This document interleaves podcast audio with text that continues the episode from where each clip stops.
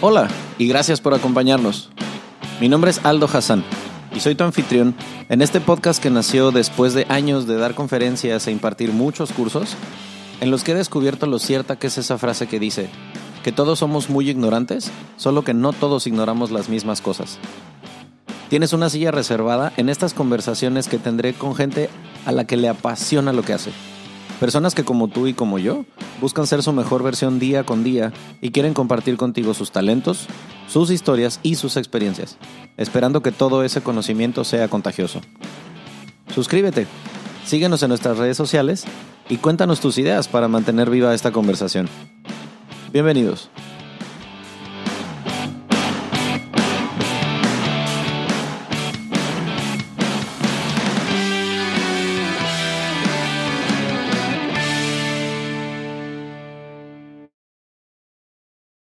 Esa es otra de las cosas que definitivamente voy a tener que tocar en el episodio, porque yo creo que no, no creo que se pueda subsistir en la cárcel sin cigarros si le hacemos caso a lo que se ve en la televisión.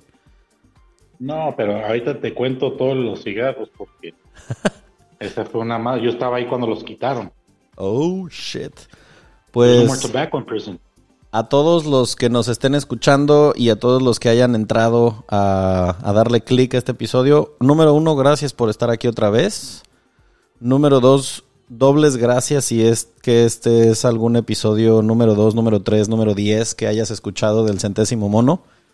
Eh, y número, creo que me quedé en el dos, número tres, eh, hoy estoy extremadamente agradecido con el invitado porque además de que el tema va a estar bien sabroso, eh, igual que como cuando grabamos un episodio con alguien que se dedicaba al tema de la prostitución en México, son temas tabúes, son temas de los que no se habla y son temas que además de que despiertan una parte que como seres humanos a veces no admitimos que tenemos, que es el morbo, también saca a la luz mucha ignorancia con respecto a realidades que existen en los países, en todos los países, y que le sacamos la vuelta y no hacemos caso, ¿no? Entonces, Ahorita les voy a platicar eh, un poquito más de qué se va a tratar el episodio, pero quiero empezar con una pregunta y ahorita, ahorita le damos la bienvenida a nuestro invitado de hoy. Primero, la pregunta va así.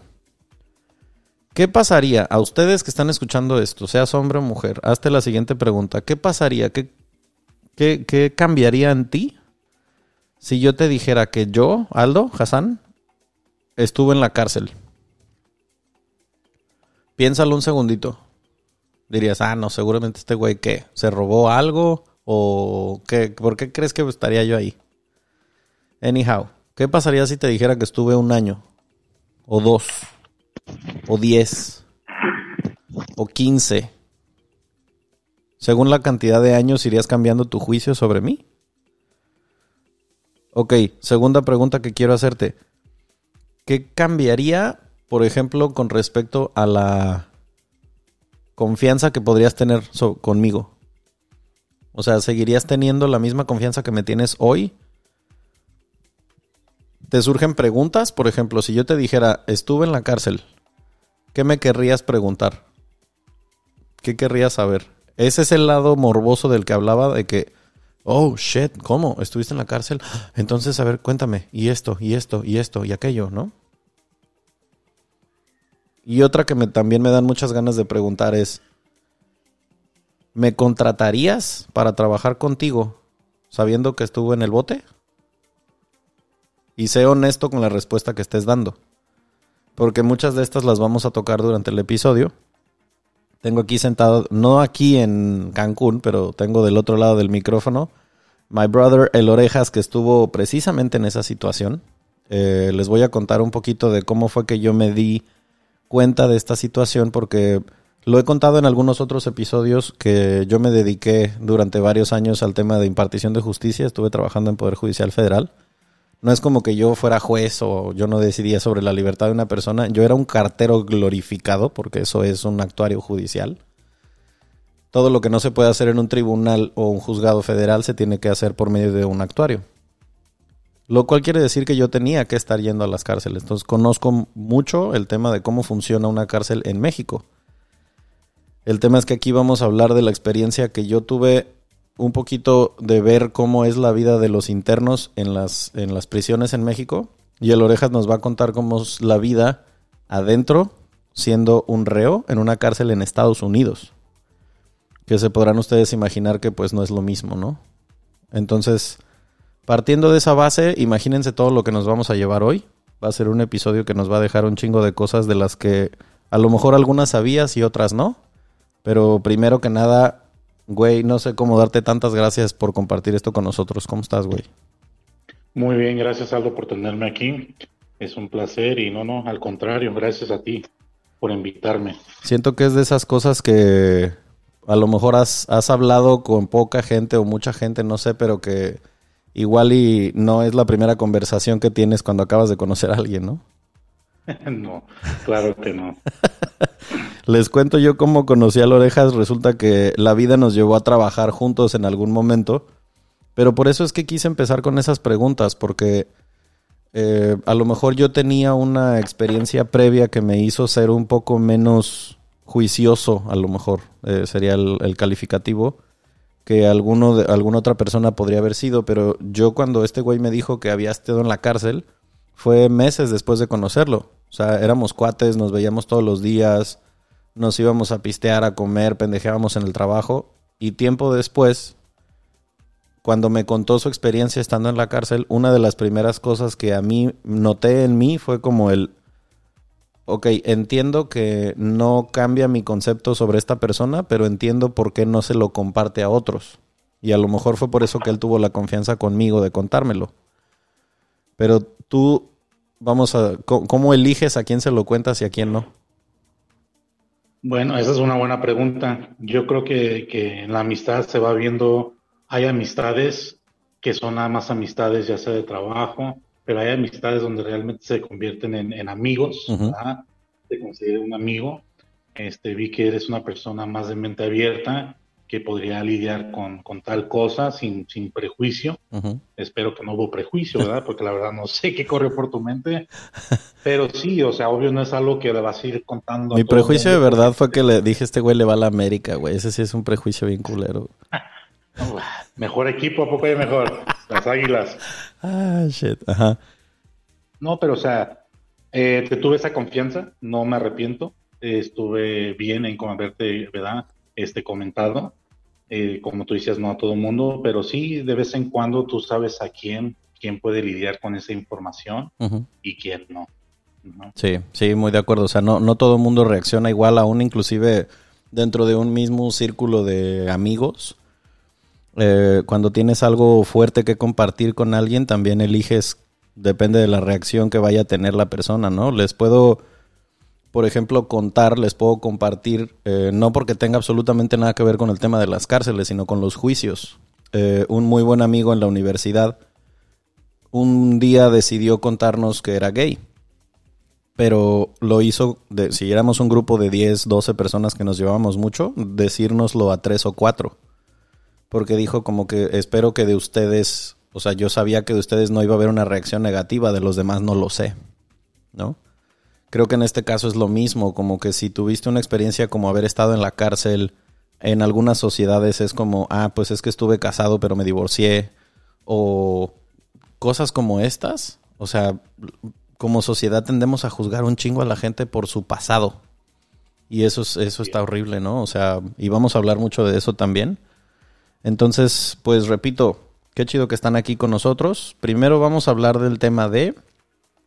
Eh, cuéntale brevemente en tus palabras la parte hasta donde tú quieras, el qué fue lo que te llevó, por qué estuviste en el bote en Estados Unidos. Ok, claro que sí. Mira, este, yo tenía 16 años, ¿verdad? Este, yo de hecho fui a, bueno, fui arrestado por atento a homicidio en el primer grado, que fue estilo ejecución. O sea, disparé a alguien en la cabeza a, point blank. Eh, la razón que lo hice no fue por drogas, no fue por nada de eso, sino simple hecho, yo estaba comprometido. Llegué a casa, encontré a mi mejor amigo con, con la mamá, la que la mamá, la que es la mamá de mi bebé. Y este, en ese momento no puedo, no sé cómo decirle, ¿verdad? En Estados Unidos se le dice en the heat of passion, porque está un, un periodo donde no estás pensando bien. Yo sentí que él me estaba arrebatando todo y fue el motivo por el cual yo le disparé. Entonces, quiero que hagan un alto en este momento después de que nos comparte esto el orejas. O sea, a ver. No sé si ustedes estén conscientes, eh, lo digo como abogado, de que a lo mejor somos esas personas o hemos sido esas personas que hemos dicho, yo no sería capaz de hacerle daño a una persona. Yo jamás podría dispararle a otro ser humano. O sea, yo matar a alguien no, jamás. Ah, no digas mamadas. O sea, hay situaciones límites en las que te sales de cualquier tipo de conciencia y te lleva a hacer cosas que regularmente no harías. Por ejemplo, en el Código Penal en México inclusive está, está bueno, hace años que no practico, si estoy diciendo una pendejada me disculpo. Cuando yo era estudiante, eh, aún cuando estaba practicando, estaba, haz de cuenta que si tú llegabas en esa, en esa misma situación que le pasó a Lorejas, llegar a tu casa y encontrar a tu pareja con otra persona, se decía el ayuntamiento carnal. Es decir, te los encuentras cogiendo y en ese momento tú atentas contra la vida de uno de ellos dos, es lo que se llama una eh, atenuante. Es decir, la pena es mucho menor porque se entiende que no eres tú, porque es una reacción animal la que se dispara, ¿no? Y solamente lo traigo a colación para que se den cuenta de que si te quedas con una versión muy chiquita, si te quedas nada más con el encabezado del capítulo y dices, ah, estuvo en la cárcel porque le disparó a otra persona, te estás perdiendo un chingo de la historia porque siempre las versiones tienen dos lados. Entonces, te arrestan y ¿qué pasó después? Bueno, me arrestan, este, obvio voy por todo el proceso, están revisando si tengo antecedentes, obvio pues no, tenía 16 años, yo trabajaba, yo estudiaba, era una persona muy recta, este, obvio le hablan a, a tus papás, este, pues todo el mundo sorprendido, ¿no? Como que yo fui capaz de hacer tal cosa. De hecho, algo que tomaste ahorita, eh, que tocaste todo el tema, era cierto. Antes de eso, este, a mí sí me preguntaban, nosotros vacilábamos que qué haríamos si algo así nos pasaba. Nosotros vacilábamos que pues nada más agarrábamos nuestra tele y nos íbamos, ¿verdad? y, y, no fue el caso, ¿no? Este, el proceso no me cayó el 20 luego, luego, en cuanto me arrestaron. Este, eh, como que todo es irreal, es surreal. Entonces es un proceso que tu mente apenas está tratando de, comprender lo que te está pasando. A mí mi situación fue de que como yo tenía 16 años, a mí me tocó pisar todo, todo el proceso de la juvenil, ¿verdad? Que se llama Juvenile Hall, luego vas a YA, que es la cárcel de menores, ahí pues está hasta los 25 años, de ahí me fui al condado, después fui allá al State Prison, pero durante el proceso nunca se me grabó o no me pegó el, golpe, como yo diría, hasta de la realidad, hasta que fui sentenciado. A mí me querían dar 35 años a vida. 35, fuck me. Ese fue el primer eh, trato que me, que me dieron, fue un 35 años a vida. Como tú dijiste, igual en Estados Unidos, cuando es un, un, crimen como el que yo hice de Heat of Passion, también son un poco más, más este, suaves.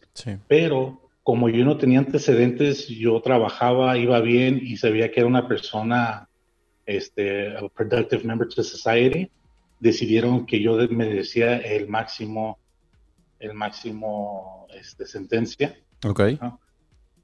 Este, que en ese momento pues yo decía, pues que sea lo que sea, ¿no? Te digo, no me había pegado la realidad todavía.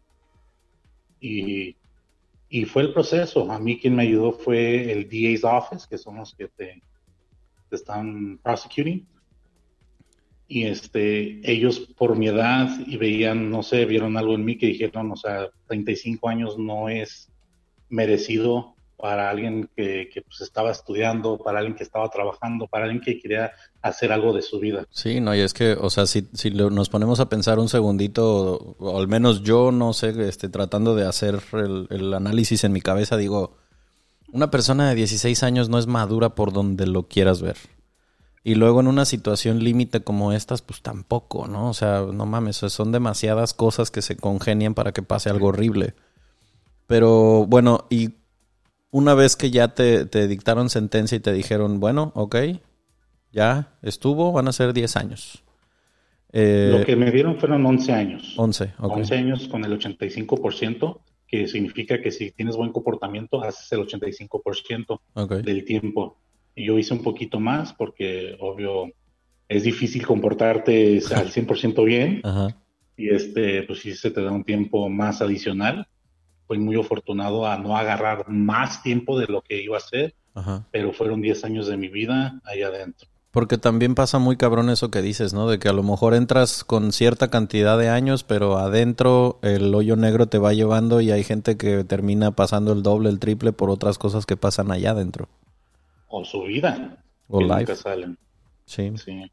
Y ahorita digo, vamos a, le voy a hacer algunas preguntas a Lorejas que a mí se me hicieron como muy eh, importantes, este, con respecto a cómo es la vida allá adentro, ¿no? O sea, evidentemente, pues primero como fuiste juzgado como menor, primero tuviste que estar en, el, en la juvenil y luego ya cuando te pasaron a la cárcel grande, una de las cosas con las que yo quiero empezar, güey, eh, preguntándote es con el tema de la discriminación. O sea, Cuéntanos un poco cómo es ya cuando entras a la, a, la grande y, o sea, cómo es, no sé, el, first day ahí, güey, cómo, cómo se te clasifica y cómo sabes para dónde vas. Ok, mira, esa es una muy buena pregunta y yo, Tomás, me voy a retroceder poquito. Como dijiste, eh, pisé las dos, la juvenil y la grande.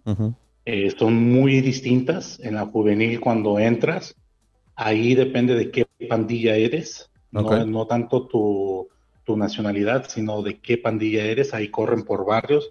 De hecho, la juvenil está más cabrona que la de adultos porque no hay disciplina entre los mismos este, presos. Paréntesis, estabas en una cárcel en California, ¿cierto? En California, sí, es correcto.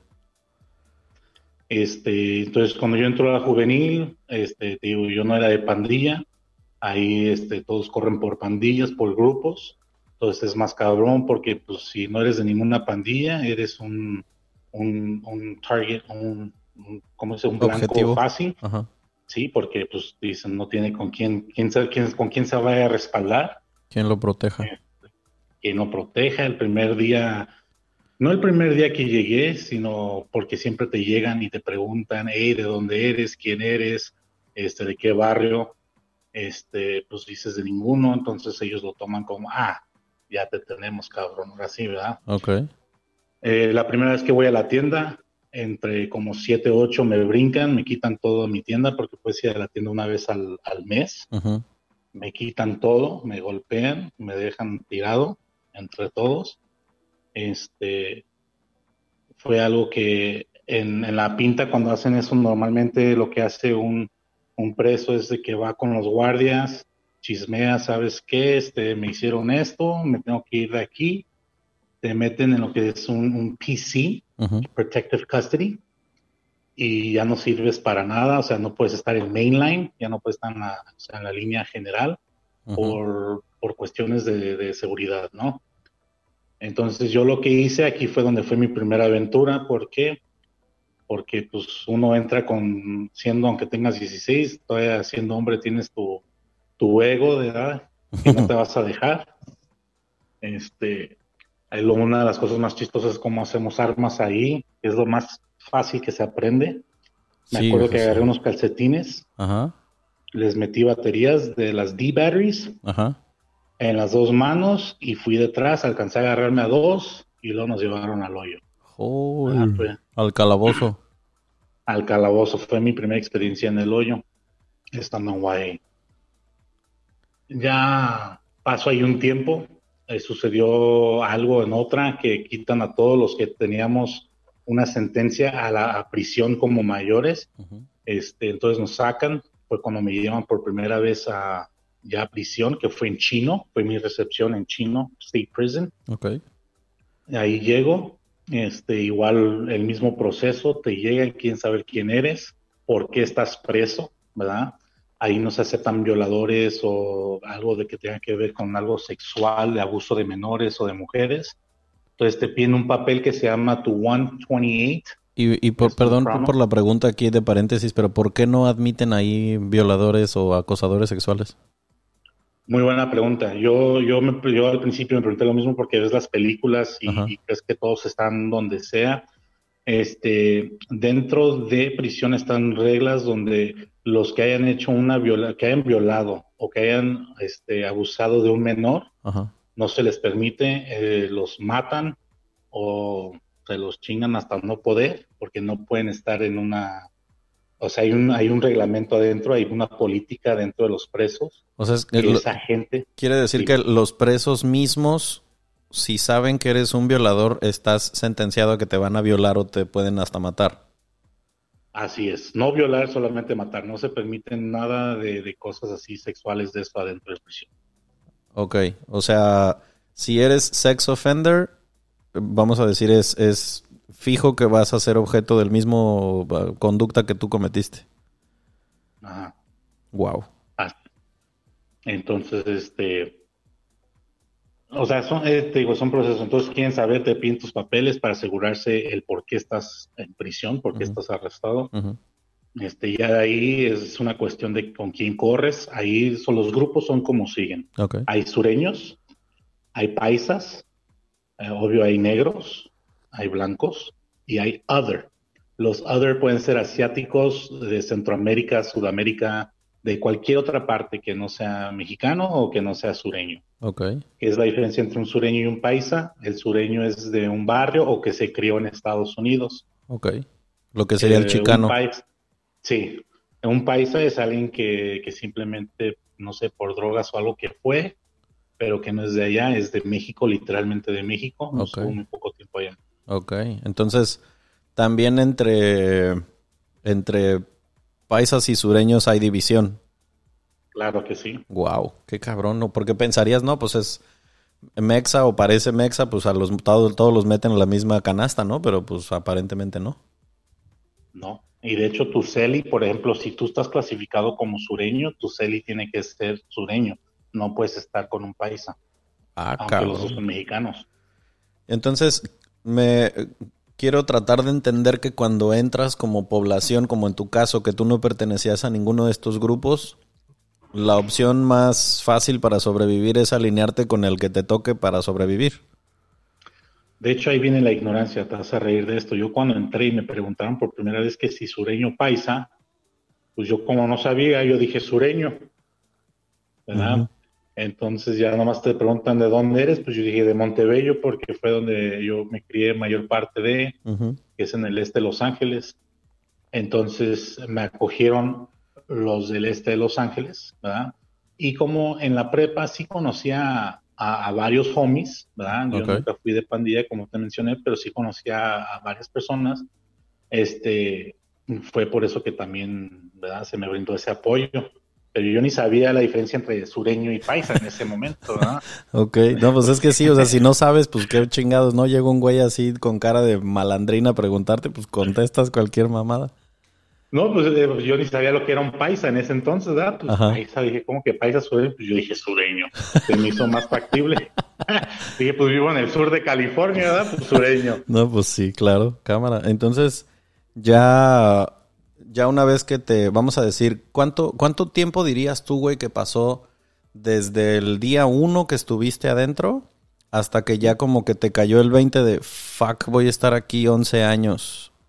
bueno, desde el día uno hasta ese pasaron como unos tres meses, que fue cuando me sentenciaron. Okay. Después de la sentencia que me llevan a mi celda, esa noche me cayó el 20 cuando entré a la celda y volteé a ver, este, como yo estaba en la juvenil y me sentenciaron a, las grandes, a, de adulto, eh, yo estaba en una celda solo y volteé, miré la celda y dije, wow, esta es, este es mi hogar, esta es esta es mi vida ahora. Wow. Fue cuando me pegó. Wow, es que sí, o sea, te escucho y yo me pongo en la película de venir regresando a lo mejor de, del juicio, este, a lo mejor aunque supieras que te iban a poner una sentencia, pues no, como que no asientas la información hasta cuando ya te dicen sí, y, de repente ese mismo lugar que a lo mejor se podía sentir temporal, ya entender que va a ser por muy buen rato. Así es, no es fácil, no es fácil, digo, o sea, ya, ya había estado en la celda antes, pero no como esa vez. En ese momento obvio cambian las cosas, es diferente, porque por fin te cae el 20, la realidad que es, de que dices, wow, ahora voy a estar aquí, no por un día, no por dos días, no por quién sabe cuánto, ahora sé exactamente por cuánto tiempo voy a estar. Sí, fuck, güey, es que no mames. Eh, me surge preguntarte algo, güey, porque pues con razón a, esta situación de ya cuando te sentenciaron y ya cuando supiste cuánto tiempo ibas a estar ahí y todo este pedo. Mira, como mandado a hacer, estoy escuchando una sirena de fondo. Este. Ok, ya te dijeron cuántos años vas a estar. Toda la gente que está escuchando este episodio, algo que tenemos en común es que todos estamos viviendo una situación que el mundo no había vivido, que es una pandemia global. O sea, había pasado por, continentes, pero no había habido una pandemia global que nos uniera como raza a todos los humanos, ¿no? Y cuando anuncian una cuarentena, cuando la extienden, cuando regresense a marzo 2020, cuando pensábamos que iban a ser dos semanas, bueno, un mes, bueno, dos, no mames. Estoy grabando esto a unas cuantas semanas de que se cumpla un año, ¿no? De, de, de quarantine. Y sé la cantidad de pedos mentales de crisis emocionales, de un montón de pedos de salud mental que la gente ha tenido por estar encerrada, entre comillas. Güey, el Orejas sí estuvo encerrado. 10 años. Entonces, mi pregunta va por ahí, güey. ¿Cómo chingados le hace un reo para tratar de mantener la cabeza más o menos sana y don't lose it allá adentro? Fíjate que es una buena pregunta porque nadie te enseña eso nadie te enseña eh, ciertas situaciones, ¿verdad? Este, una de las cosas es, es soñar. Uno, uno, bueno, en mi caso yo no puedo hablar por los demás, ¿no? La ilusión de un día volver a salir, ¿qué voy a hacer? Entonces, a mí lo que me mantuvo, como puedo decir ahí, al equilibrio fue estudiar. Eh, me enseñaron que ahí adentro podía estudiar en la universidad, haciendo lo que se llama un Word of the State, este, el Estado, el gobierno, pues paga por tu, tu tuition, tu intuición, ¿verdad? De la universidad. Entonces, este, yo opté por, por tratar de mejorarme para el día de mañana si yo llegaba a salir. Pues leía mucho, soñaba, apuntaba mis, mis sueños. Obvio que unos eran medios exagerados, ¿verdad? Porque hasta ya te andaba yo en mis sueños, ¿no? Pero bueno. It's not too late, todavía, todavía se puede, güey. Ah, no, claro. Bueno, ya me pasé en uno, pero no era mío, ¿verdad? Pero bueno. todavía, todavía. Ajá. Pero estudiando, aprendiendo más, aprendiendo de allá adentro, una de las cosas que, que mucha gente no sabe de prisión, ¿verdad? Especialmente en Estados Unidos, yo no puedo hablar por, por México, yo también he escuchado historias aquí, pero allá hay mucha estructura dentro de la prisión de los propios presos. ¿sí? Hay mucha estructura. Eh, por ejemplo, te voy a dar unos ejemplos. Eh, tienes que estar despierto a las 6 de la mañana, tienes que tender tu cama, tienes que mantener tu celda limpia. Esta es una estructura que imponen los presos, ¿eh? no, no los guardias. Ah, los presos. Los, presos. Oh, o sea, está lo que se le llama el llavero, que es el que está a cargo de toda la yarda. Y ese llavero tiene personas representantes en cada edificio. Por yarda son cinco edificios ese representante, cuando tú vas a desayunar, esta persona se encarga de ir, o sea, es otro, otro preso, se encarga de ir por tu celda para asegurar que tu cama esté tendida y tu celda esté limpia. Wow. Fíjate. Wow. ¿Verdad? Es una estructura como uh, ¿cómo se dice? Militar. Ajá. militarizada. Este, otra es que siempre cuando se abre la yarda, que normalmente se abre como a las siete y media, siete cincuenta, todo sureño tiene que estar en la yarda y todo sureño tiene que hacer mínimo una hora al día de ejercicio. Wow. La razón que lo hacen es para que tú siempre estés preparado para cualquier cosa. Ok. ¿Verdad? Que tú, o sea, tengas la fuerza o tengas este el estamina para, para, poder estar ahí, ¿no? Presente. Estas estructuras se pueden ver malas, se pueden ver buenas. Para mí fue algo bueno porque te, te enseña a ser organizado, a ser limpio, a tener una fundación de estar despierto temprano. Ahora entiendo por qué chingados te despertabas tan fucking temprano todos los días. Todavía, yo estoy despierto desde las 6 de la mañana.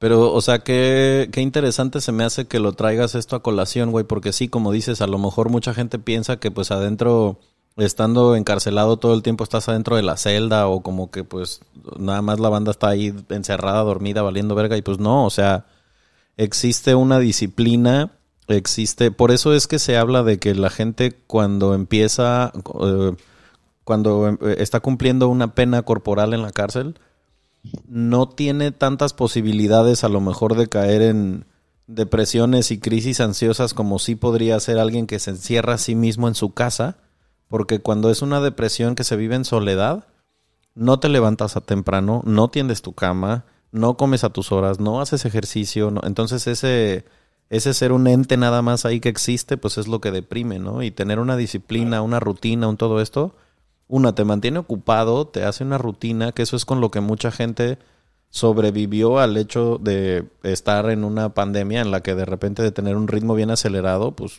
ya no había nada que hacer, ¿no? Y la rutina sacó adelante a mucha gente. Así es. Y es muy importante tener una rutina, y más estando en una, en una prisión. Este, bueno, para que tengas una idea, se abre la yarda, como te dije, a las siete y media, siete cincuenta, se abre la yarda, queda abierta hasta las dos y media. Se cierra porque hacen un conteo antes de ir a, cenar, lo que es la cena. Se sirve la cena, se vuelve a abrir como a las cinco y media y se cierra ya definitiva a las ocho cincuenta. Y entonces todo ese tiempo tú estás afuera, tú estás conviviendo con personas, hay deportes que se juegan, eh, hacen equipos de, de, béisbol, de fútbol americano, de fútbol soccer, este, juegan handball, no sé cómo se llama en español, pero juegan mucho handball. Okay. Entonces te mantienes ocupado, ¿no? Este, y interactuando con las personas, tienen librerías donde puedes ir a, agarrar un libro, eh, tienen un law library también por si tú quieres averiguar cosas de tu caso, por si lo quieres pelear. O sea, hay muchas cosas que sí hay productivas dentro de. ¿No? Todo depende de la persona. ¿no? O sea, vamos a decir, allá adentro tienes la opción de seguirte educando, que eso es lo, que mucha gente no sabe, ¿no? Ahorita que tocabas el tema del college, o sea, hay gente que puede, inclusive eso también en las cárceles en México, ¿eh? O sea, existen programas en los que la gente puede trabajar, puede estudiar eh, temas religiosos, o sea, no es como que la gente nada más va a estar encerrada este, adentro de una celda como si fuera una jaula de un animal, ¿no? O sea, claro. Esa es una cosa que, que, quiero que quede bien claro. Ahorita, vamos a hacer una pausita de 40 segundos para el comercial. Sin embargo, quédense antes de eso con esta idea. En México se supone que no existen cárceles. En México todos son centros de readaptación social. Por eso se llaman cerezos. En México no vas a encontrar nunca que llegues a una institución de estas penitenciarias y que diga cárcel Benito Juárez o prisión Porfirio Díaz, no. Todos se supone que son centros de readaptación social o penitenciarías, que se supone que es en donde tú llegas y como su nombre lo dice, te readaptas. Adentro así debería de ser.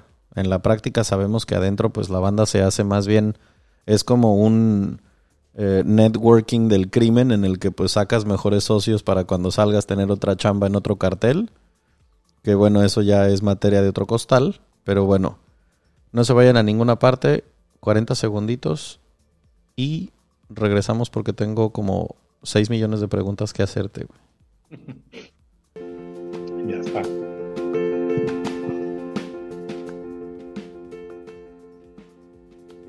Lo más valioso que tiene cualquier empresa son sus recursos humanos. Cuando se cuida a los empleados, ellos cuidan de los clientes. En Upselling podemos ayudarte a que tu equipo de trabajo tenga un mejor desempeño.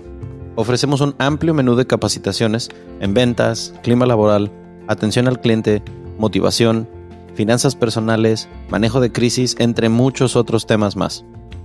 Nuestros capacitadores personalizan todos sus cursos y conferencias a tus necesidades. Contáctanos en Upselling en Facebook o Instagram. Dale un giro a tu negocio, vende más y sé Upselling.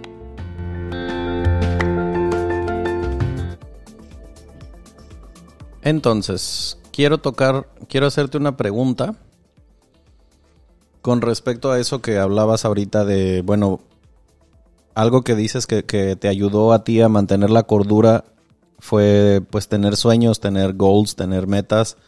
Y eso se me hace bien chingón porque lo digo siempre que me invitan a dar una conferencia, sobre todo cuando es para universidades, para gente que está estudiando, que está emprendiendo, que es gente que siempre anda en sus diez y muchos o veintipocos años. Siempre les digo que la importancia de tener una meta y algo que perseguir es lo que hace que a veces te den ganas de levantarte en la mañana para hacer cosas. Si no tienes un motivo, si no tienes un sentido de vida, no hay fuerza humana que te pueda hacer que te levantes de la cama. Y si estás en una situación como estar en el bote, por ejemplo, pues imagínense, ¿no? Entonces lo están escuchando de alguien que dice, güey, yo no perdí la razón por eso. Ahora, les comparto algo rapidísimo porque quiero con, esto primero eh, contárselos y luego preguntarle a las orejas qué onda con esto. Hace unos 8 o 9 años estaba yo en, una, en un centro penitenciario en Morelia y me tocó ir a notificar a un montón de, de, reos, ¿no? Había un caso en el que, bueno, me dieron un montón de documentos que me tenían que firmar los presos y tal. Estoy en un área que es en donde están los guardias, eh, en donde tú puedes llegar a pedir que te lleven a los reos para informarlos y todo esto. Unos locutorios, así les llaman. Entonces, siempre hay un reo que es el encargado, el ve tráeme, ¿no? El, de los mensajes. Entonces, eh, estoy ahí sentado y veo a un preso que era el de los mensajitos que yo hace tiempo que no veía. Le decíamos Toñito. Y yo, ¿qué pedo, Toñito? ¿Dónde habías estado, güey? ¿O qué onda? Y me dice, no, Lick, pues es que ya, ya regresé. Y yo, ¿cómo? Me dice, sí, estuve afuera este, dos meses, pero pues ya, aquí ando otra vez. Y yo, wow, wow, wow, wow. ¿Cómo, güey? Y ya se me acerca, ¿no? Con su escoba, porque le pagaban por barrer y por llevar a, llamarle a los presos, a, los actuarios y a los policías, les ayudaba. Me dice, mire, es que si yo estoy allá afuera, trago nomás una vez. Si estoy aquí adentro, trago tres veces. Entonces, pues cada que me sacan, pues me la rifo un rato, voy a mi familia, a mis compas y luego hago alguna, hago alguna pendejada para que me vuelvan a meter. Literalmente él ya sabía a qué eran los rondines de los policías para robarse unas tapas de los coches. Ah, esto hacía Toñito. Se robaba una tapa de un coche y cínicamente caminaba por la calle con la tapa en la mano esperando que la patrulla lo detuviera confesaba su crimen y lo volvían a meter a la cárcel para poder comer tres veces. Entonces, ¿por qué quiero contar? ¿Por qué les quería compartir esto? Porque en algún momento me acuerdo que Lorejas me contó que existe un una conducta, no sé si llamarle un, un síndrome, un algo que surge con la gente que pasa mucho tiempo en la cárcel, que cuando estás allá adentro eres alguien y cuando sales a veces lo extrañas. ¿Qué tanto hay de cierto en eso, güey? Muchísimo. Este, al principio, yo mis primeros años sí se extrañaban ciertas cosas. Eh, te digo, pasé 10 años, llegué a ser un, un nombre, o sea, I made a name for myself. Fui conocido. Yo llegué a, a, a manejar unas yardas yo estuve en cinco prisiones total diferentes donde me movieron. Okay. Este, cada que llegaba yo era el que controlaba ya después. Y es un, respeto que tienes ahí adentro que sí se extraña cuando sales, que nadie te respeta, por como tú mencionaste al, principio. Este, estuviste preso, todo el mundo te ve diferente. Este, yo estuve preso por dispararle, pero te tratan como si hubiera sido un violador, un drogadicto, un ratero, te tratan de lo peor, incluso hasta la familia, y dices, oye, ¿yo por qué tengo que soportar esto si allá adentro tengo el respeto de todo el mundo? Entonces sí, la gente se hace institucionalizado. ¿Por qué? Sí hay cosas malas, y ese tema no lo hemos tocado, pero sí hay cosas malas, pero también eh, si lo ves de otro punto de vista, donde dices, a ver, estoy con mis camaradas todos los días, tenemos deportes, hacemos pisto con las naranjas, hay drogas, creo que hay más drogas adentro que afuera. Eso sí está muy cabrón. Sí, tienes todo, puedes tener tus visitas conyugales cada mes, o sea, dices, ¿qué hago afuera? A veces uno hasta gana más dinero allá adentro que de lo que gana afuera. Ok. Y este, pero más que nada es el trato y el respeto. Yo te voy a dar un ejemplo. Yo cuando salí y yo llegué aquí al estado de donde yo soy, ando caminando por el centro y alguien me, ¿cómo se dice? He bumps me, con el hombro, ¿verdad? Y eh, adentro hay, hay, respeto que te dicen, ¿verdad? Perdón, bueno, se usa la palabra despensa, ¿no? Ajá. Y aquí nada, entonces te quedas así como, como, hey cabrón, discúlpate, o sea, acabas de pegar en el hombro y te vas como te vale madre o qué pedo. Y porque pues allá adentro al que se le ocurriera hacer esa mamada le va mal y afuera no puedes hacer nada, ¿no? Esa es una de las cosas, ¿no? O sea que y nomás es, eh, pero es, va el respeto, no tanto lo que te vayan a hacer, sino que hay más respeto. O sea, alguien, si comete un error, lo, lo admite y sabes qué, discúlpame, fue mi error, ¿no? Y acá afuera no, porque no tiene ese temor de que algo les vaya a pasar, como tú dices. Que se me hace raro, porque aquí con todo lo que dicen que pasa, era para que fuera lo contrario, ¿no? Sí, claro. Pero sí, o sea, la, la gente, como tú dices de, de, esa persona, o sea, pues tiene sus comidas y todo, y es cierto. Eh, las prisiones de, Estados Unidos, creo que la comida no está tan mal, no te llena, pero no está tan mal. Puedes ir a la tienda una vez al, al, mes, como te había mencionado, compras tu canteen, nomás te dejan gastar 180 dólares, pero pues es suficiente para... En ese entonces, cuando yo apenas entré, todavía había cigarros, pues te compras tus cigarros, tus sopas maruchanes, que es lo que más se come. Claro. Lo más esencial adentro es el tabaco y el café. Ok es lo más indispensable que todo. Eso es como dinero, como tener dinero ahí adentro. Sí, eso te iba a decir, o sea, cuando no hay varo, la moneda de cambio número uno son esas dos cosas, ¿no? El, cigarro y el café. El cigarro y eso, entre apuestas, los que no reciben ayuda de familiares o de amistades de afuera son los que son más este, listos. ¿Por qué digo listos? Porque se ponen a hacer manualidades, que es lo que venden para poder sacar algo de dinero. O sea, allá adentro, para poder generar lana, si no viene de afuera por tu familia, ¿tú puedes legalmente chambear o, todo, o también hay formas ilegales de hacer varo? De las dos. Okay. Todo preso que entra, si quieres mantener un estatus que es de A, de clasificación A, este, todo, a todos se les dan un trabajo. Como tú decías, puede ser un porter. El porter son de los que limpian los baños, trapean el piso y todo adentro del edificio. Okay. O puedes trabajar en la librería, puedes trabajar como secretario para, para un capitán, para un sargento, puedes trabajar en la tienda. Okay. O sea, hay varios trabajos allá adentro que sí te dan y los otros tienen que estudiar.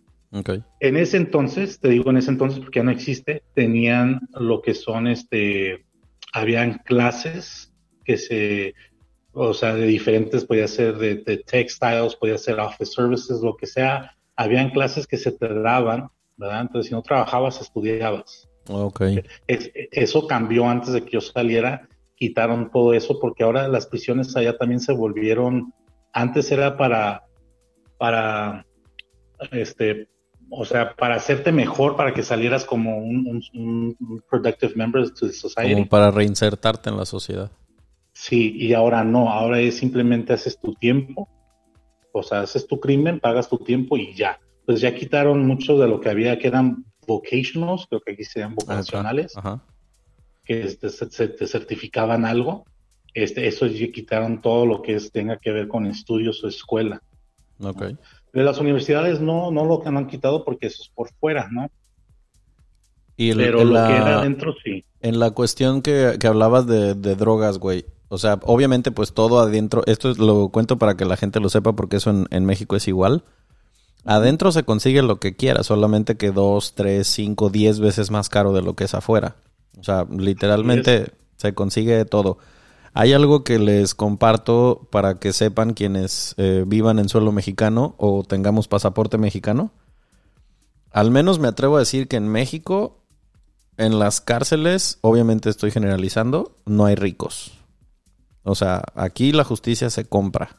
Se los digo yo que trabajé viéndolo a la cara. O sea, les cuento un dato curioso porque yo trabajé en Poder Judicial cuando se dio en México un, vamos a decir fenómeno, porque pues fue una cuestión, una estrategia del gobierno federal que se llamó el Michoacanazo, que hicieron como una limpia, ¿no? En el estado de Michoacán y metieron a la cárcel a regidores, presidentes municipales, a gente que tenía puestos muy altos en muchas partes de Michoacán y pues los van a meter a la cárcel federal, que era parte de mis labores estar yendo, ¿no? Resumidas, muy resumidas cuentas, a mí me tocó convivir con muchos de esos presos de muy alto perfil, presidentes municipales y tal, ir a notificarlos, hablar con ellos y estas cuestiones, informarles cómo iban sus procesos, ¿no? A ellos los tenían en un ala completamente separada, en la que no tenían que usar el mismo uniforme ni los mismos colores que el resto de la población. Tenían sus privilegios en los que tenían sus televisiones aparte, tenían, o sea, no mames, un cabrón tenía caminador allá adentro, por Dios. O sea, entonces, hay, hay algo que es bien claro eh, y que yo lo vi eh, en, en primera fila. Y creo que en casi todos los países del mundo es igual. Las cárceles son el reflejo de cómo es la sociedad en la que vives. O sea, es como un, un microuniverso chiquitito en la que se replica todo lo que pasa afuera, así va a ser allá adentro. ¿Así mismo te tocó verlo a ti, güey? Mira, en las del Estado que yo estuve, no. Este, esas serían las federales, donde tienen privilegios así como tú dices, que la caminadora y todo. No mames, es ridículo. su, sí, su, su, su steak para cenar, pero en, las prisiones del Estado no. ¿Por qué? Porque la gente de la que tú hablas, ya sean políticos o sean personas de la mafia más altos, ellos siempre se van a una federal. Ok. En la prisión somos todos los, los, chiquitos nada más. Ahí no, no, no, no, se ve esa, no se distingue tanto esa diferencia en cuestión de, de qué es lo que tiene uno. Oye, y ahorita que tocabas la parte de que decías, es que yo adentro tenía la forma de hacer varo, de trabajar, de... Pero también tocaste algo que sé que muchas mentes morbosas que escuchan el centésimo mono, porque aquí somos morbosos también, dijiste las visitas conyugales. A ver, hold Evidentemente, pues sí, si te va y te visita tu vieja, pues es, es evidente lo que sucede, ¿no? Pero ¿y si no tienes mujer, qué pedo? pues te la pelaste, como dicen aquí en mexicano. ok. Literalmente. Tan, tan, tan. La, visita conyugal en Estados Unidos es supuestamente para seguir las familias que sean reunidas, ¿no? Okay. No necesariamente tiene que ir tu esposa, porque tienes que estar casado. Oh. Puede ser, por ejemplo, tu immediate family, tu, tu familia inmediata, mamá, papá, hermanos, este, pues hasta ahí, ¿no? E hijos y cosas así. Ok. Este, se te da una casita, que son de dos recámaras y es donde haces tu visita conyugal. Oh, ok, ok. Es que acá en México sí es un poquito diferente en ese sentido. Bueno, también depende de la cárcel de la que estamos hablando. Pero, ¿y entonces cómo chingados combate un reo que no tiene vieja? Los sexual needs que todo hombre tiene. Ok, bueno, hay, hay varias formas. Te voy a mencionar varias. Una que una ya habíamos comentado, el mentado fifi.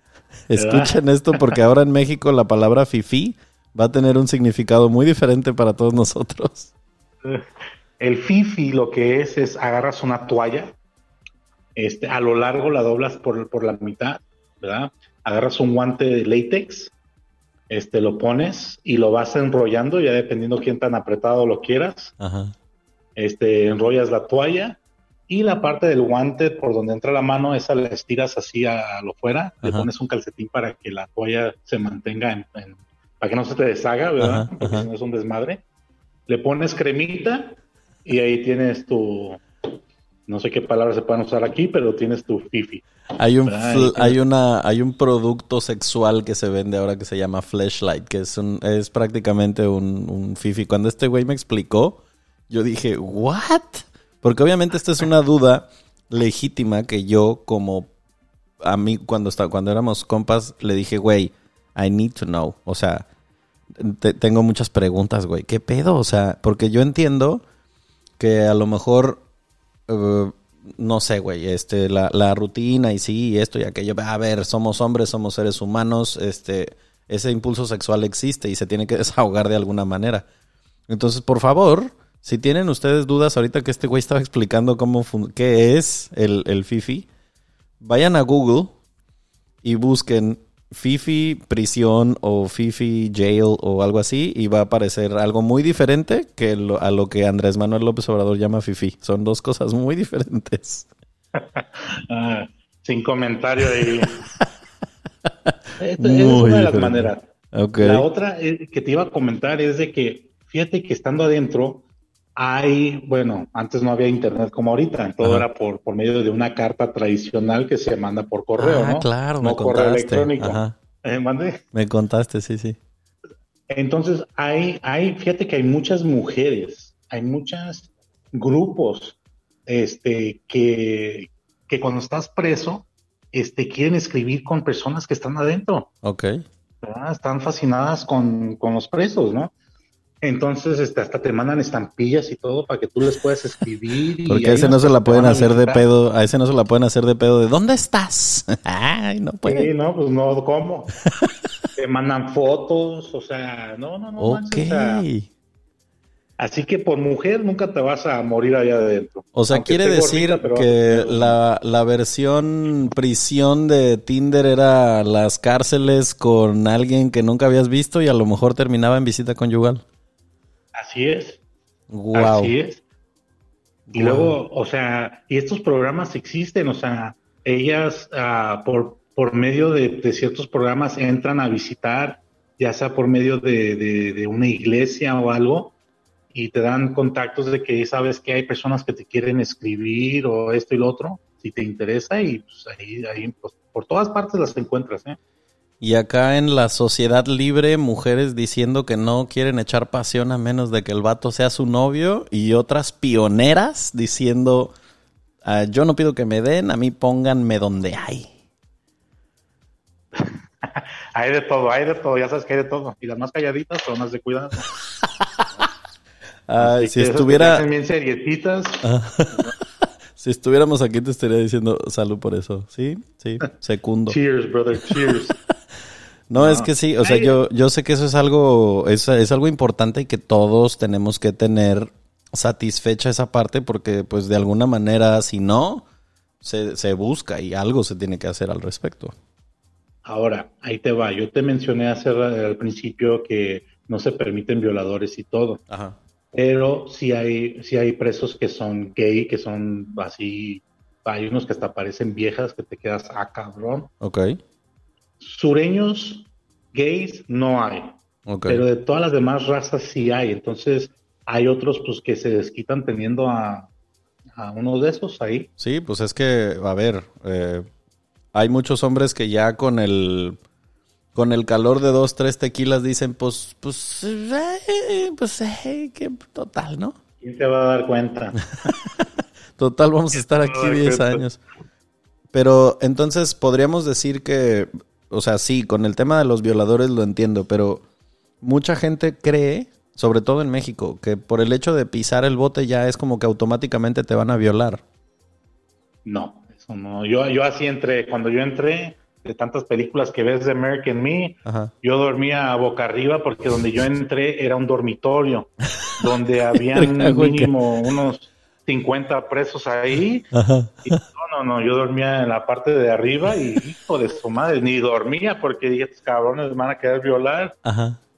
Y este, y pero vas aprendiendo que no, que hay mucho más respeto que eso, este, nada que ver, no como siempre lo cuentan en las películas. Claro. Eh, como te comenté, hay políticas adentro, ¿verdad? Este, las políticas, te las voy a mencionar un poco. La política es si eres sureño, puedes hablar con quien quieras, pero no puedes negociar con negros, no puedes negociar con, los que se junten con los negros, porque los, dos, los dos mayoritarios son los sureños y después siguen los negros. Oh, entonces son los más fuertes. Son los más fuertes, son los sureños. Si estás en la parte de sur de, California, somos los más fuertes.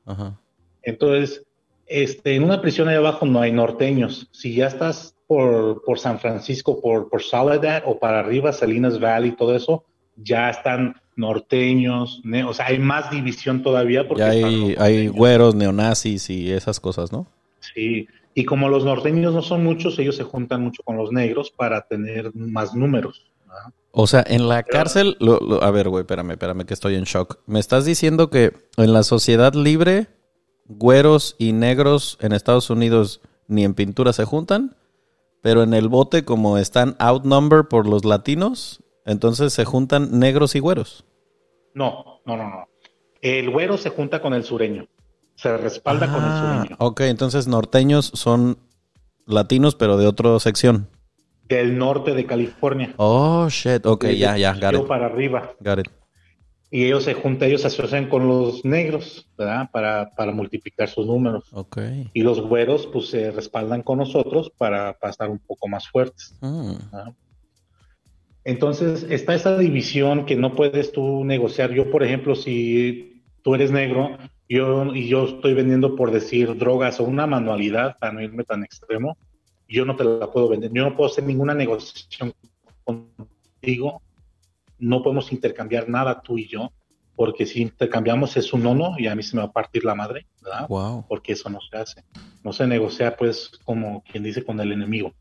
Wow, es que sí, esto yo me acuerdo que a quien le haya gustado la película de eh, Historia Americana X, ahí se, retrata un poco eso, que el, protagonista de la película es neonazi y se empieza a llevar con un negro, y pero todo tiene que ser escondidas.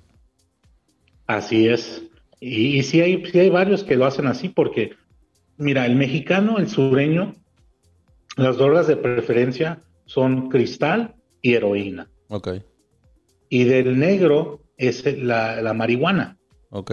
Entonces tú como mexicano, pues ya sabes que muchos allá dentro sureños les gusta la mota, entonces a veces la tienen que conseguir con los negros y escondidas, como tú dices. Wow, wow, qué cabrón está eso. No, porque si no, pues así te va. La razón que hay, eh, hay una lógica muy, muy sencilla y muy comprendible. La lógica detrás de eso es por decir, vamos a decir que tú le vendes algo negro y no te paga. Ajá. Si tú, si tú le brincas a un negro, todo sureño tiene que brincar, ¿verdad? Es, esto es por ley. Ahí sí literal es el barrio me respalda. Sí, ahí todo sureño corre junto y, es lo que significa sur, es Southern United Raza. Mucha gente no sabe eso. Oh, ok. Eso es lo que significa sur, no nomás porque estás del sur, sino tiene su significado que es Southern United Raza. Wow.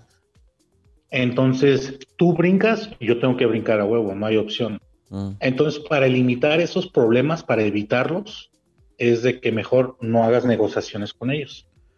Fuck, o sea, eh, me imagino si usted está escuchando esto, que, que, evidentemente yo no, yo no sabía, y si usted tampoco, o sea, adentro las reglas son tan políticas como afuera. Así es. Wow. Qué cabrón, güey. Y a fin de cuentas, pues son irónicamente reglas de convivencia que a lo mejor afuera no las respetaste y por eso terminaste en la cárcel, pero adentro también va a haber reglas y son más duras y las vas a tener que respetar a huevo. Así es. Wow, estoy tantito en shock. Entonces, queda cubierta esa, esa parte porque a mí me surgía pues todo esto, ¿no? Como de, bueno, eh, no solamente la convivencia y, los tabúes que existen respecto de, del sexo, de que, ah, no, claro, ya como ya estás dentro del bote ya te van a violar, y, o sea, esas pendejadas que se creen en, en la calle. Pero también me gustaría preguntarte, güey, que si hay algo positivo, algo que tú dirías, a mí esto bueno me dejó el haber estado en la cárcel. Es decir, ¿tú crees que de verdad te sirvió en, en algo cumplir el tiempo allá adentro? en muchas cosas. Una que salí con un título, esa es una, ¿verdad? Pero una de las más grandes que sales es la disciplina que obtienes. Este, quizás no sea el 100% ya después de, tantos años que estoy afuera, ya llevo casi 15 años que salí, pero la disciplina que sí agarras en sí, en sí, es una, tu palabra es todo lo que tienes en esta vida. Wow. ¿Verdad? que es algo que acá afuera ya no se utiliza. Aquí, cabrones, ya no tienen palabra de nada. Que si yo te digo, sabes qué, Aldo, voy a hacer algo por ti, lo tengo que cumplir. Me tarde un año o dos años, pero se tiene que cumplir. Esas son cosas que se han perdido aquí, esos valores que, que, que todavía hay adentro que no, hay, que no existen acá afuera. Si a ti te pasó algo en prisión, que te hayan este, encajado, me da un shank, un cuchillo o algo, fue por eso, porque no tuviste palabra, no cumpliste lo que tenías que hacer o lo que dijiste que ibas a hacer. Es donde entra la política.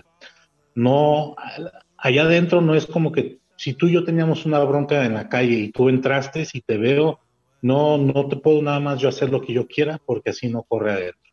Acuérdate que somos unidos adentro, entonces eh, se va ante el llavero como un tribunal y sabes qué, este cabrón le disparó por decir a, mi camarada y pues, quiero venganza.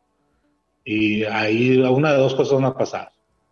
Te van a dar un fierro y te van a decir, órale, entre los dos agárrense y pues el que salió vivo, salió vivo.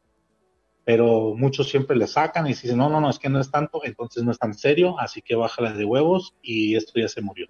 Aquí, ahí muchos enemigos se vuelven hasta los mejores compadres ahí adentro. O sea, yo estoy que me da vueltas la cabeza de pensar que adentro hay otro tribunal que juzga las cosas que pasan allá adentro y es entre los mismos reos. Así es. Haz de cuenta que, mira, para que entiendas, tienes el llavero, que es el que controla la yarda. Ese llavero tiene una mesa, o en pocas palabras, como una mesa directiva. Tienen, como hay muchos, muchas pandillas, muchos lados, tienes, por ejemplo, ahí tienes Orange County, tienes LA County, en LA County tienes East Side, West Side, South Side y hasta el North Side. Luego tienes Riverside County. Tienes todos estos condados. Entonces, cada condado tiene que tener un representante de ellos y luego está el mero mero. Okay. Entonces, si algo va a pasar, el mero mero tiene que hablar con todos y tomar una decisión juntos. Wow.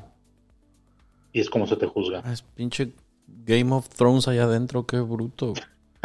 Nunca lo he visto, pero bueno. Sí, o sea, es por, es por familias, este, o sea, tratan de mantener la paz, pero al mismo tiempo, pues siempre hay pedos, o sea, wow, qué, qué fuerte, güey.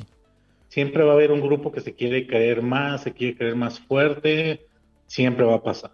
Hasta las mejores familias, dicen aquí, ¿no? Sí, y es que pues mucho entiendo que tenga que ver con la situación de la multiculturalidad y el tema racial en Estados Unidos. Aquí en México, em, en la población, pues es, es muy escaso que haya extranjeros, casi siempre la población es 100% nacional, pero no de los mismos orígenes. O sea, igual como decía yo hace ratito, en las cárceles en México no crean que, ay, todo el mundo es mexicano y somos hermanitos, no. O sea, adentro están los que son ex eh, militares, ex policías, los que son parte del cártel, sicarios, eh, la población regular que son pues los rateros o así también hay la subdivisión. Aquí también a los violadores les va fatal, o sea, ahí sí no es como que sea distinto por ser otro país. Entonces, dense una idea de cómo la sociedad allá adentro en la cárcel sigue siendo una sociedad, sigue habiendo reglas, sigue... Pues se necesita siempre tener cierta, estructura para mantener un poco de orden, ¿no? Tratándose de lo que sea. Las cárceles, las escuelas, los hospitales, las oficinas, todo necesita tener esa estructura, porque si no, pues entonces la, la anarquía no trae nada bueno. Muy cierto.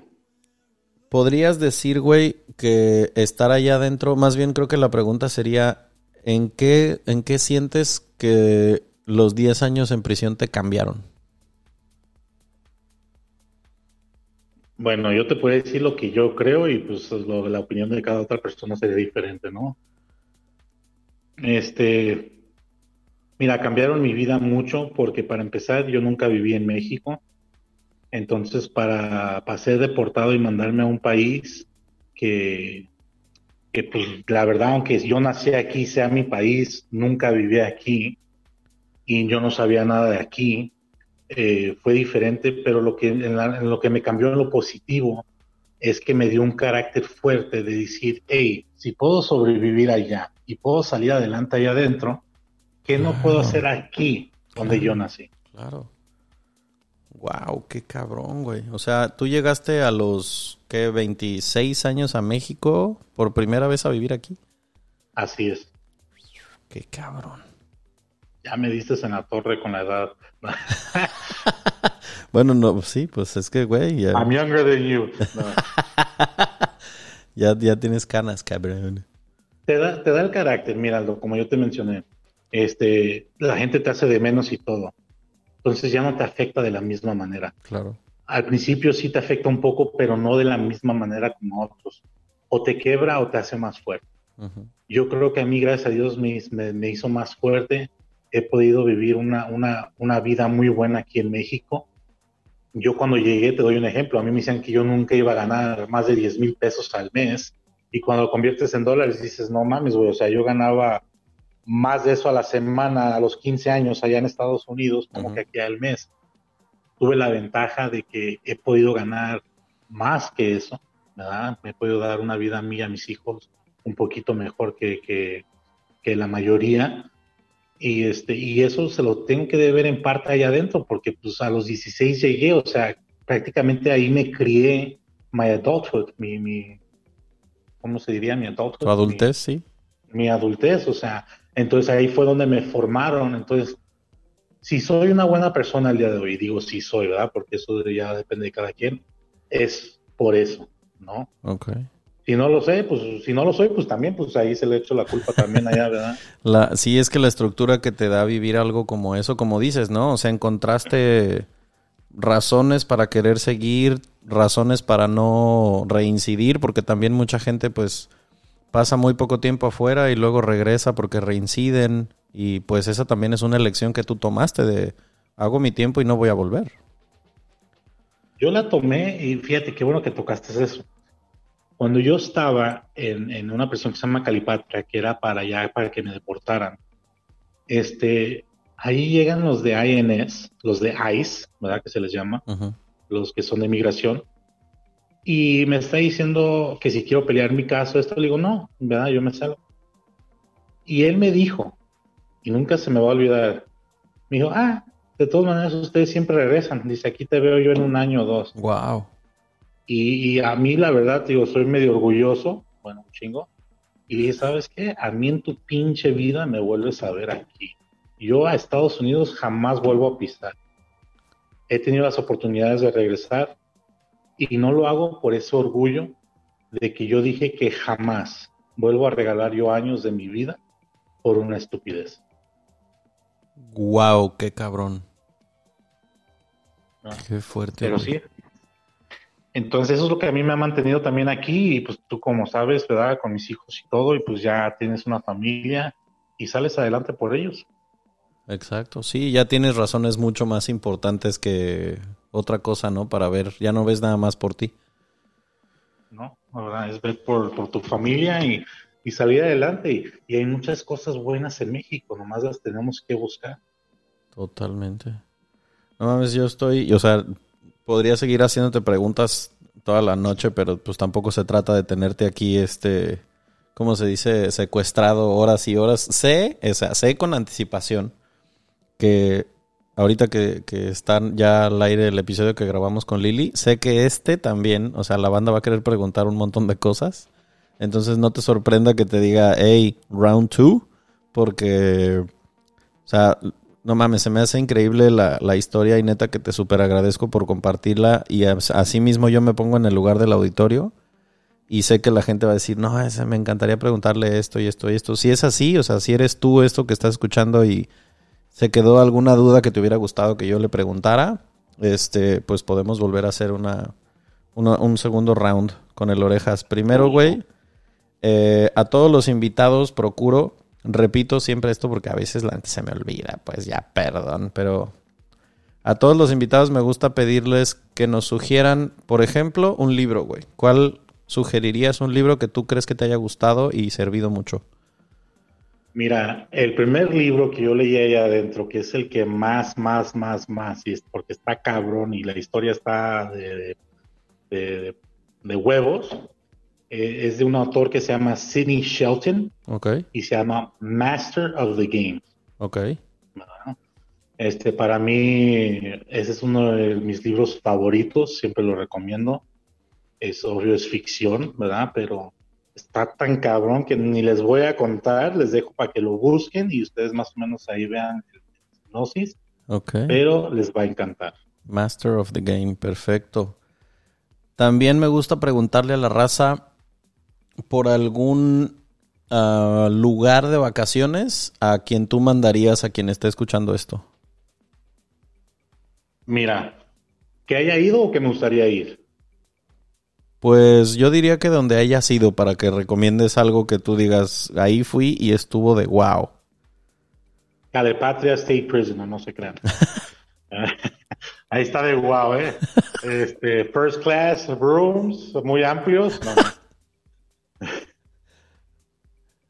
Mira, yo soy más, no he tenido el placer yo de viajar como, como tú, ¿verdad? Por, por Europa y por muchas partes, ¿verdad? Pero algún día este, yo, mis vacaciones por cuestión de los niños y cosas así siempre han sido dentro de México. Pues se vale, güey, porque también nos escucha mucha gente. Casi todo el auditorio que nos escucha, yo diría que la mitad ya tienen hijos. Sí, no, pues, a mí siempre me ha encantado, me ha fascinado Guanajuato, la ciudad de Guanajuato. Ay, sí, güey. A mí es uno de mis lugares favoritos, ya no por las momias, porque ya ni casi tienen, ya, sí, no, pero la ciudad en sí, la estructura, todo como está la ciudad, cómo las calles son subterráneas, todo eso me fascina. Sí, es, es de los lugares que yo, si usted nos está escuchando y no es mexicano o no ha ido a Guanajuato, aunque lo sea, neta es la, la Guanajuato y San Miguel de Allende son esas joyas en el centro del país que a mí me encanta presumir como mexicano que no mames, wow, qué hermosos lugares. Me fascina. Aparte de que se come delicioso. En Guanajuato hay un montón de ofertas súper chidas para comer. En San Miguel también. Y alguna película, güey, yo conozco a este güey muy bien y es fuck lo adicto que es a ver películas, entonces sé que aquí lo puse en un apuro, pero de las 374 películas que te gustan, sugiéreme una. ¿De las nuevas o en general? La que tú digas, güey, si, si ya no pudiera volver a ver películas nunca más, pero me van a dejar una, ¿con cuál te quedas? No, está cabrón. Fíjate que, bueno, ahí se van, bueno, de este persona que estuvo preso rudo así, vas a decir, what the fuck. Mi película, una de mis películas favoritas, la, la más favorita, se llama When a Man Loves a Woman con Andy García y Meg Ryan. Ok. Toma un tema donde la esposa es alcohólica y cómo salen adelante. ¿verdad? When a Man Loves a Woman. Sí, fíjate, no es de acción ni de nada, esa es una de mis películas favoritas, este, por, por el mensaje que tiene, ¿no? Wow, qué chingón.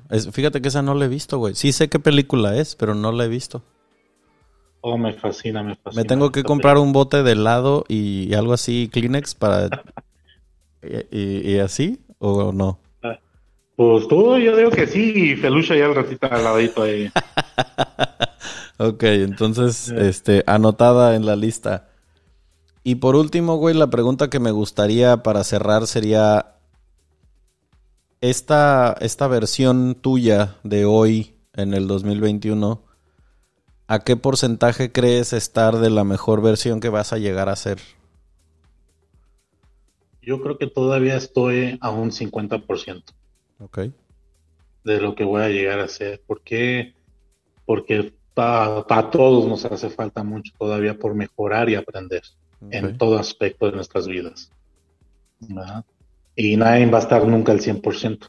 Nadie. No, yo creo que ya cuando alguien llega al 100% acá es cuando trasciende y se eleva y no sé, pero sí, sí, o sea, pero qué chingón que estás que estás consciente de que de que te falta mucho camino y de que también llevas mucho camino recorrido, ¿no?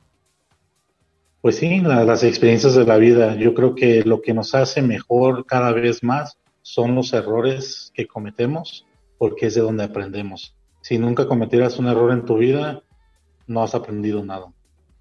Sí, o sea, ya cuando nos compartías, por ejemplo, el hecho de que aún a pesar de que pareciera que 10 años en la cárcel sería algo que insufrible y que mucha gente podría decir, no mames, yo no podría o no sé. O sea, pues acabamos de escuchar cómo es la vida adentro, las cosas buenas que le quedaron a la oreja, las cosas que aprendió y todo este pedo. Y pues creo que también de eso podemos sacar algo para dejar de pensar que, ah, pinche año, pinche pandemia, pinche todo, porque también de esto, que está muy lejos de ser estar en la cárcel, sigue siendo estar limitado en algunas cosas, pero también se pueden sacar cosas buenas a las que después digamos, pues le aprendí esto y saqué todo esto bueno, ¿no? Si me permites algo para todos los que están escuchando, lo que sí quiero mencionar es esto. Uno nunca sabe de lo que es capaz, para bien o para mal, hasta que se encuentra en la situación. Hasta que lo tienen entre la pared y la espada, es cuando uno sabe de lo que realmente es capaz. Wow. Entonces hay preguntas que a veces me preguntan, ¿tú qué eres en esta situación? Yo siempre digo, no sé hasta que no esté en esa situación. Eso sí lo he aprendido a no hablar antes de, porque no sabemos. Sí, sí, muy de acuerdo. O sea, no, nunca digas, ah, yo no haría esto o yo todo el tiempo voy a hacer así, o porque las situaciones límites son las que luego te hacen darte cuenta y cuestionarte mucho sobre tu personalidad. Y yo con lo que quiero dejarlos antes de irnos es con una idea, porque me gustaría que se la quedaran en la cabeza, porque no solamente hablando de gente que haya estado en la cárcel, si es que conoces a alguien, sino alguien que haya cometido un error que haya sido acusado de algo, alguien a quien se le acusó de, de robar, de acosar, de mentir, de defraudar, de cualquier cosa. El pedo, por ejemplo, con la gente que, pasas, que pasa tiempo en la cárcel, como lo pasó con el Orejas, es que se dice que la pena que te hace pagar la sociedad es temporal, pero el prejuicio que se queda la sociedad suele ser permanente. Entonces, ¿por qué le pediríamos a alguien como sociedad que pase 10 años en la cárcel si aún después de salir lo vamos a seguir juzgando? Cuando ya se supone que el castigo fue proporcional y ya se cumplió. Entonces, el hecho de que alguien cometa un error no quiere decir que toda su vida deba seguir cargando con esa pena. Y eso es con lo que los quiero dejar, ¿no? En cualquier ámbito de su vida, ojalá que eso sirva y pues nada, güey. Yo creo que más pronto que tarde te voy a molestar para un, un, segundo episodio. Ninguna molestia, con las preguntas que lleguen. Perfectísimo. Pues nada, mi hermano, nos vemos pronto y un abrazo a ti y a tu familia. Igualmente, brother. Be good, take care. Cuídate mucho. Gracias por escucharnos. Nos vemos en el que sigue.